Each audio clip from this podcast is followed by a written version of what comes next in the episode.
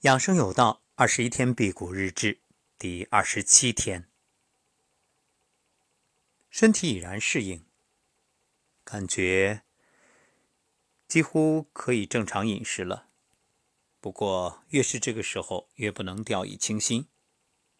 早晨吃了鸡蛋卤，一天还是以山药粉、小米粥，还有蛋白粉为主食。吃了萝卜，特别喜欢咬着萝卜嘎嘣嘎嘣嘎嘣的那种感觉，依然不觉着饿。忽然发现，其实人生这样挺好的，没有对美食的欲望。吃饭呢，似乎也可吃可不吃。当然不是厌食症，就是一种身心都很清爽的状态。其实人生哪有那么多需要？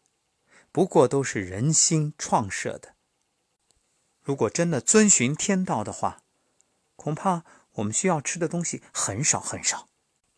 当然，那超市里琳琅满目的东西、商品，种种色香味俱佳的食物就无人问津了。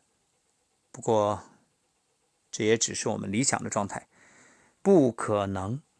毕竟，对于大多数人来说，还是想满足口腹之欲。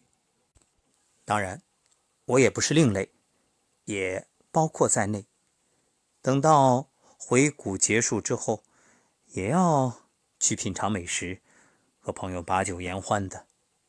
只不过这段时间，着实并没有那种克制，也没有多少自我压抑。真的，谁体会谁明白。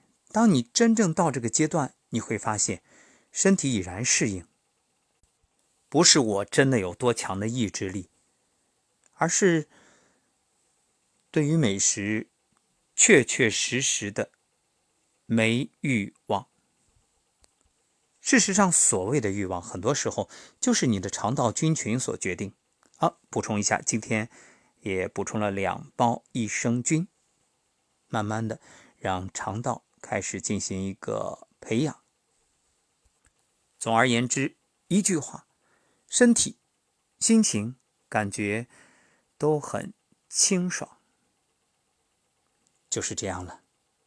明天早晨到苏州检测之后，给各位分享我整个身体的状态，看这回谷一周有着怎样的变化。